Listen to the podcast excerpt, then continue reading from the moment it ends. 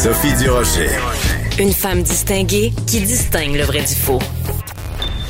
Vous écoutez Sophie Durocher. Cube Radio. Les rencontres de l'heure. Marie-Claude Barrette et Sophie Durocher. La rencontre Barrette du Rocher. Marie-Claude Barrette, bonjour. Bonjour Sophie, comment te sens-tu à la veille euh, du grand déconfinement? Écoute, c'est comme un, vent de liberté. Je me disais, ah, Tigedou Lailai, euh, on va faire la fête euh, dans les rues. Le seul problème, c'est qu'il s'annonce une grosse tempête demain, de neige demain. Je pense pas qu'il va y avoir de grands parties dans les rues. Écoute, soulagé, mais inquiète quand même, parce que quand on enlève beaucoup de mesures, moi, je me dis, est-ce qu'on va trop vite? je me pose toujours cette question-là. Oui, parce qu'à partir de demain, hein, capacité d'accueil à 100% dans tous les lieux publics. Il y a des endroits, moi, je pense qu'il avait commencé un peu avant le temps, là, mais, mais ça sera. Ben, moi, j'allais à certains endroits, puis honnêtement, puis même ma montre me disait qu'il y avait beaucoup de bruit. Il y avait beaucoup de décibels euh, dans l'endroit. Euh, Attends, t'as une montre? T'as une montre qui te dit les décibels? Ouais, ouais. Moi, j'ai euh, une Apple Watch. Je veux pas faire de la promotion pour eux autres, là, mais bon, euh, il reste que oui, euh, quand là, les décibels sont trop forts, ça va me dire que après 20 minutes, ça peut laisser des séquelles. Donc, de faire ah. attention. Ouais, tout à fait. Et je suis allée au restaurant, puis ça arrêtait pas de me dire ça. Genre, OK, depuis que je l'ai, c'est jamais arrivé que, je, que je dépasse le nombre de décibels. Donc, à partir de demain, il y a ça. Il y a un retrait du passeport vaccinal dans tous les lieux publics.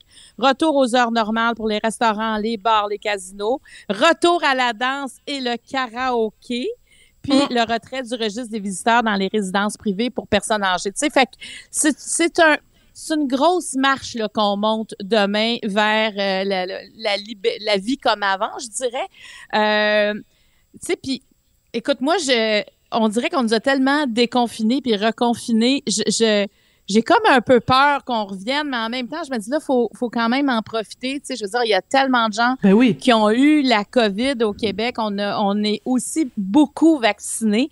Donc, évidemment, on a une immunité collective qui nous permet ça. Puis, on peut dire aussi que on a été ici. Euh, protéger. Je veux dire, le, la santé publique, le gouvernement du Québec, euh, tu sais, on leur a reproché des fois de pas aller assez vite. Je pense que ils sont là, puis on sait comment on peut revenir vite en arrière si euh, le système de santé est mis en jeu. Mais présentement, ça va bien, donc on pourra en profiter. Mais il reste que moi, j'ai hâte de voir jusqu'à quel point on va se sentir libre malgré tout, parce que ça fait quand même presque, ben, en fait, ça fait deux ans qu'on qu'on on vit pas de la même façon. Tu sais, il y a comme une la, spécialiste du stress Sonia Lupien a dit qu'il y a une langueur qui s'est installée. Oui. Ben tout à fait, hein? on la ressent, on la ressent tous. Et euh, moi, c'est sûr que je, suis toujours depuis le début, je suis toujours partagée entre euh, les risques qu'on va prendre parce que en déconfinant complètement, c'est sûr, tu sais, quand tu me dis le mot karaoké, moi j'associe karaoké avec il y a eu tellement d'éclosions puis tout ça relié euh, au karaoké. Donc quand on me dit les gens vont pouvoir recommencer à faire du karaoké, je, je, capote un petit peu. Puis en même temps, on a on a toujours été partagé donc entre deux pôles, le pôle de la sécurité et le pôle de la santé mentale. Si on continue à être euh, restreint comme ça puis appuyer sur le frein, on va tous virer fou. Fait que enlevons le frein, oui, peut-être qu'il va y avoir des dommages collatéraux, mais au moins ça va faire du bien à notre santé mentale parce que c'est tu quoi, on ne pourrait plus continuer à être confiné, surtout quand on voit toutes sortes de pays. Euh, tu sais, je te l'ai raconté, je, suis allé à Miami une semaine. Écoute, là-bas c'est comme euh, c'est COVID-less là, c'est la, la, la quoi, la COVID? Ah oh, j'ai jamais entendu parler de ça. Donc quand tu vois comment d'autres gens vivent dans, dans une liberté totale, puis toi t'es un petit peu emprisonné, ça joue aussi sur le moral. Ah, complètement. C'est, une pression qui est tout le temps là. On y pense tout le temps. Puis, puis aussi, je trouve que sur le plan économique, Écoute, il y, a des gens, euh, tu sais, on voyait le manoir Rouville Campbell qui a fermé ses portes. Hein. On, a, on, a, su ça cette semaine euh, parce que ça fait des, des mois qu'ils se sont fermés. Moi, j'étais allée en tournage. On avait loué les lieux pour faire un tournage parce que justement le manoir était fermé. Mais tu sais, les gens qui travaillaient là disaient, savez-vous combien de mariages on a dû annuler? Parce que avec les, ça c'était il y a deux ans au début de la, de la COVID parce que sais, tu pouvais pas prendre de chance, là, tu peux pas, euh, donc, ils ont fermé carrément et après ça, ils ont réouvert, mais euh, difficilement. Alors, il y en a pour qui c'est encore possible présentement de, de, se reprendre, mais il y, avait aussi une urgence sur le plan économique, puis ça aussi, ça joue sur la santé mentale. Quand tu as un commerce, quand tu as travaillé mm-hmm. toute ta vie, puis tu es en, es en train de le perdre parce que tu parce que pas de clients ou encore tu es limité dans la quantité de gens, donc t'es pas, euh, t'arrives pas à faire un sou. Euh, je pense que ça va faire du bien. Puis moi, moi je suis un peu déchirée est-ce que je serais capable d'en profiter pleinement, puis en même temps, je me dis, faut comme en profiter pleinement parce que est-ce que est-ce qu'il y a des chances qu'à l'automne, euh, il y, a, un variant qui revienne ou est-ce que notre, notre vaccination va faire moins effet? Euh, la, tous ceux qui l'ont eu, ben on est protégé. On nous dit trois, quatre, jusqu'à cinq mois, mais à un moment donné, tout ça va tomber. Alors, tu sais, je, trouve que c'est le temps d'en profiter à quelque part. Moi, j'irai pas au karaoké demain soir, je te le dis tout de suite. Euh, même si je suis allée souvent dans les karaokés, on dirait que ça, c'est trop, c'est comme trop me demander en même temps. Tu sais, de, de on a tellement fait attention, puis tout d'un coup, euh, euh, c'est sûr qu'on y pense encore. Puis il y a encore, il y a encore des gens malheureusement qui en meurent de la COVID. Il y a des oui, endroits toi, sur la, la COVID planète. longue, hein? Pour ceux qui le savent pas, enfin, ça, je m'excuse de rappeler ça, Marie-Claude, mais euh, peut-être pas tout le monde qui a entendu euh, les, le, le, le, la chronique que tu as faite à, à l'émission où tu nous parlais de ça. Mais j'imagine que quand on a justement la COVID longue, quand on a encore des symptômes plusieurs mois après l'avoir eu, euh, on est on est sur nos gardes tout le temps là. mais oui, puis en même temps, tu sais, je quand j'en ai, j'en ai parlé la semaine passée, puis il y a des gens qui m'ont écrit par rapport à ça. Puis il y en a qui me disaient, hey, moi, j'avais quasiment hâte d'avoir la COVID pour dire c'est fait. Puis, tu sais, après avoir entendu ah, que ça peut laisser des traces. C'est ça, c'est pas comme une grippe. Parce qu'une grippe, une fois que tu l'as eu, tu sais, ben, à moins que tu sois asthmatique, tu as des problèmes pulmonaires, ça se peut que, mais c'est fini. Puis, alors que là, présentement, quand on a la COVID longue puis qu'il reste des symptômes, dont, entre autres, des odeurs, ben, on ne sait pas quand ça va finir. Ça fait que c'est, c'est pas quelque chose qu'on doit donner, qu'on doit attraper. Et là, moi, tu vois, j'ai beaucoup de gens que je connais présentement qui ont la COVID, là. Mais mhm. c'est euh, c'est comme un gros rhume, mais je veux dire, il y a des gens qui ont la COVID, donc il y en a là-dedans qui auront des conséquences parce que c'est 10% euh, ça c'est le chiffre très conservateur, qui ont la COVID longue. 10% c'est quand même beaucoup de gens qui ont la COVID longue. Donc, faut, faut quand même se protéger. C'est pour ça que le masque, est encore là. Tu sais, on, on, dans, dans, les mesures, c'est pas écrit que le masque disparaît là présentement. Alors ça, c'est à venir. Hein. On nous dit qu'on va nous tenir au courant par rapport au masque, mais le port du masque est encore important. Moi, tu vois, où est-ce que j'ai hâte, c'est qu'en télé, moi, je suis encore à deux mètres des invités. Ah oui. Euh, moi, je ne sais pas si les règles ont changé, mais en tout cas, moi, mon producteur euh, nous garde encore à deux mètres. Pour certains invités, c'est vraiment important, ça, Sophie. C'est là que tu vois qu'on n'a pas tout le même niveau d'anxiété par rapport à ça. Mais il y, en a peut-être qui, sont immuno... Ah oui, c'est ça, c'est qu'il y en a peut-être qui sont immunosupprimés ou qui, ont dans leur entourage quelqu'un qui est immunosupprimé. Donc, euh, c'est sûr que si ton ton fils, ton conjoint ou toi-même euh, a un système immunitaire extrêmement vulnérable, ben t'es pas prêt à risquer ta vie pour un pour une émission de télé, même si c'est avec la formidable Marie-Claude Barrette. Il ah. y, a quand même des risques. Donc, mais, mais tu sais, dans les prochaines semaines, je pense qu'il faut apprendre à vivre ensemble puis à respecter ceux et celles pour oui, qui tout à fait. le déconfinement est plus est plus difficile et plus à risque. C'est pas comme euh, let's go, on revient comme avant. Moi, je pense qu'il y aura, il y en a qui seront, il y auront euh, des gardes plus élevés. Alors, ce sera apprendre à naviguer euh, tous ensemble à travers Alors, on vient de mentionner évidemment ton émission Marie-Claude à TVA. Euh, Parle-nous de l'enregistrement que, que tu fais aujourd'hui euh, et euh, qui sera diffusé donc mardi prochain. Mon sujet préféré, les testaments. oui! J'adore ça, moi. Eh, écoute, ça faisait vraiment longtemps que, que, que je voulais parler euh, du testament parce que c'est vraiment tabou, le testament. Euh, même là, quand on en parle en équipe, ah, moi, je ne l'ai pas, là, je veux pas entendre parler de ça parce que là, je me sens coupable parce qu'à toutes les fois qu'on entend le testament puis on l'a pas, on dit, il faudrait que je le fasse parce que il y a 43% des adultes au Québec qui n'ont pas de testament. Chez les 35 ans et moins, on monte à 79 Ça, c'est absolument terrifiant. J'avais jamais entendu ces chiffres-là, Marie-Claude. Euh, par contre, au fil des ans, j'ai fait à quelques reprises des entrevues euh, avec euh, une notaire. Et évidemment, son nom m'échappe. Notaire pas ordinaire. En tout cas, elle fait des livres et tout ça. Et elle me racontait, elle trouve ça très rigolo quand les gens viennent la voir dans son dans son cabinet pour faire un testament, ils disent euh, si je meurs, je voudrais qu'il arrive telle affaire. Mais elle est obligée de leur dire c'est pas si vous mourrez, c'est quand vous allez mourir. Parce que c'est pas si je tombe malade, parce qu'il y a une possibilité que tu tombes pas malade, mais la mort, c'est inéluctable. Mais les gens n'arrivent pas à rentrer ça dans leur vocabulaire et ils disent si je meurs au lieu de dire quand je meurs. Je trouve ben, ça assez révélateur. Mais tu sais, la mort, c'est un grand tabou, c'est la plus grande peur aussi. Donc, on le sait que quand on va faire notre testament, ce papier-là va être lu, on va s'en servir quand on ne, sera plus là. Et c'est ça, c'est le plus grand blocage. Justement, si je meurs, c'est pour enlever cette peur-là à quelque part, alors qu'on sait qu'il n'y en a pas ici.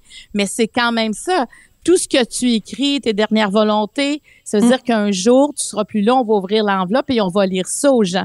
Et c'est, c'est difficile de se rendre jusque-là. Puis c'est sûr que c'est difficile quand on dit, bon, quand toi, tu vas mourir, mais si on dit, si ton, bon, si ton enfant meurt, si, tu sais, c'est, c'est là qu'on a, c'est, ça demande beaucoup de projection, faire un testament.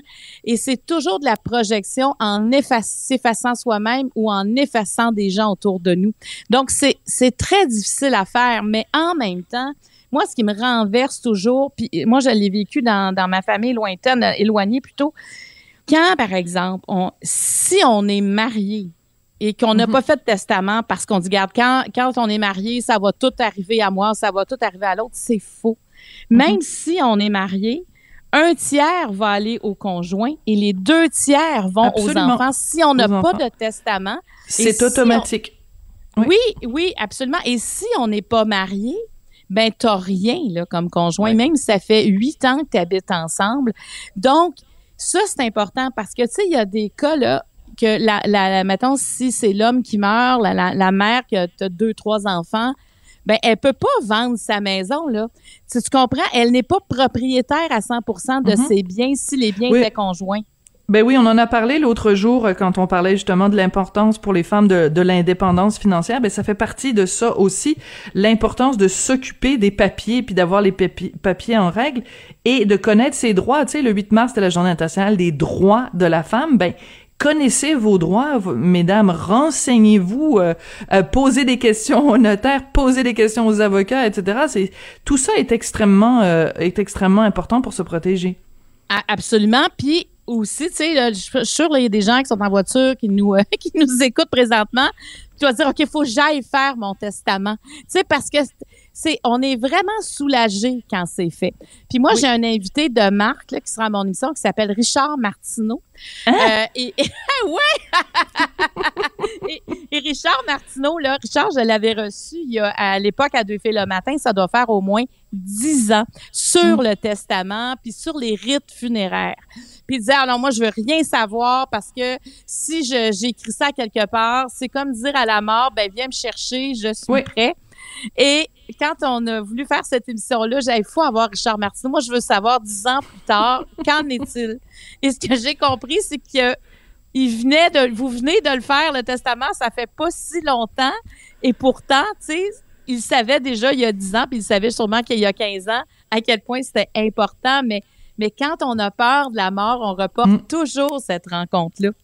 Écoute, moi, mon premier testament, je l'ai fait, j'avais 21 ans. Puis quand j'ai rencontré, puis je l'ai toujours mis à jour, évidemment, euh, euh, au fil au fil des ans. Puis quand j'ai rencontré Richard, puis qui m'a dit, moi, je veux pas de testament, je capotais ma vie, puis ça faisait des années que je le travaillais au corps pour dire Richard, faut que tu fasses ton testament. Et là, ce qu'il y a de différent, c'est qu'on a fait un testament euh, euh, ensemble, c'est-à-dire qu'on a pris le même notaire qui nous a conseillé tous les deux pour que nos nos, nos testaments se complètent, si tu veux. Donc ça, pour Richard, c'est c'est vraiment c'est quelque chose d'énorme là, comme comme démarche euh, euh, psychologique. Et moi, ce que je dis tout le temps, Marie-Claude, que ce soit à, à Richard ou que ce soit à d'autres, c'est que le testament, c'est l'occasion de, de justement de, faire un cadeau aux gens qui vont rester. C'est-à-dire de dire, par exemple, euh, je sais pas, moi, t'as une nièce, t'as un filleul, t'as quelqu'un qui a été extrêmement important dans ta vie. Tu veux pas que le jour où tu meurs, euh, ce soit quelqu'un d'autre qui décide ou vote en argent? C'est le moment où tu dis bon ben telle filleule là, que j'ai que j'aime tellement, je lui laisse l'argent pour qu'elle puisse faire un voyage, qu'elle puisse faire des études, qu'elle puisse. Tu comprends? C'est que au lieu de regarder le testament comme étant quelque chose de négatif, on peut le voir comme quelque chose de de positif, de bienveillant pour ceux qui vont nous survivre. Ben oui, puis, on, veut qu'ils soient en paix. On, on, a tous eu ça autour de nous, là, des chicanes après la lecture du testament. Ça, il y en a beaucoup. Il y a des gens aussi qui font toujours des menaces. Euh, ben écoute, euh, je pense que je vais le déshériter. Ben regarde, je pense que je vais finalement, je vais y redonner. Et ça, il y a des endroits où on ne peut pas faire ça. Mais en ici, France, on, en France, en France c'est interdit. Alors qu'ici, on peut faire ça trois fois dans la même journée. Là. Il n'y a pas de problème. On peut toujours modifier son testament. Donc, il y en a que c'est un chantage émotif aussi par rapport à leurs enfants, par rapport à leur entourage. Puis l'autre affaire qui est bien, bien importante, je pense, c'est le mandat d'inaptitude Absolument. aussi. Mm. Euh, parce que si nous arrive quelque chose, puis ça, c'est un acte notarié, donc des fois en faisant son testament, j'ai de l'air vraiment à faire une chronique, mais en préparant mais non, mais ça, c'est important, Marie-Claude. Il faut le dire parce que mon et quand j'ai vu qu'il y avait autant de gens qui n'avaient pas fait leur testament, mm-hmm. aïe, aïe, puis tu sais, les familles recomposées, ça, ça, devient complexe aussi, là. Oui, tout à fait. Si t'es en famille recomposée, t'es conjoint de fait, euh, je vais te dire une affaire, quand tu vas décéder, ça sera pas clair, et tu laisses tout ça à des gens qui, ça veut pas dire qu'ils s'entendent dans la vie. Fait que si tu t'entends moyen dans la vie, ça sera pas mieux avec euh, avec la avec un testament à gérer soi-même là. Absolument. Puis écoute, le mot le dit quand même, les dernières volontés, c'est le moment où on peut justement euh, décider de ce qu'on fait avec notre, euh, notre notre argent. Puis écoute, on a travaillé toute notre vie pour faire cet argent-là. Je veux dire, c'est pas c'est pas rien là, c'est très important de décider. Euh, tu sais, la, la, la, maison que t'as que t'as peut-être euh, rénovée, que t'as bichonnée pendant des années, c'est pas vrai qu'à ta mort ça, ça va partir puis t'auras pas ton mot à dire sur l'endroit où la personne à qui à qui à qui ça s'envoie. Écoute, Marie-Claude, j'ai très hâte d'entendre euh, cet invité de Marc. Donc ça va être diffusé mardi prochain. Peut-être que je vais apprendre des choses sur mon mari mardi prochain à TVA. Puis en se en se laissant, je veux juste mentionner parce que j'ai parlé d'elle puis j'ai pas donné son nom. Notaire pas ordinaire, c'est Marie-Josée Saint-Laurent. Elle fait des livres, elle fait des conférences, elle est vraiment euh, rigolote et a plein d'anecdotes, voilà. Donc euh, je déteste ça parler de quelqu'un sans donner son nom. Marie-Claude, je te souhaite une bonne fin de semaine de déconfinement. Ouais. Puis euh, à lundi. à lundi. Bye bye.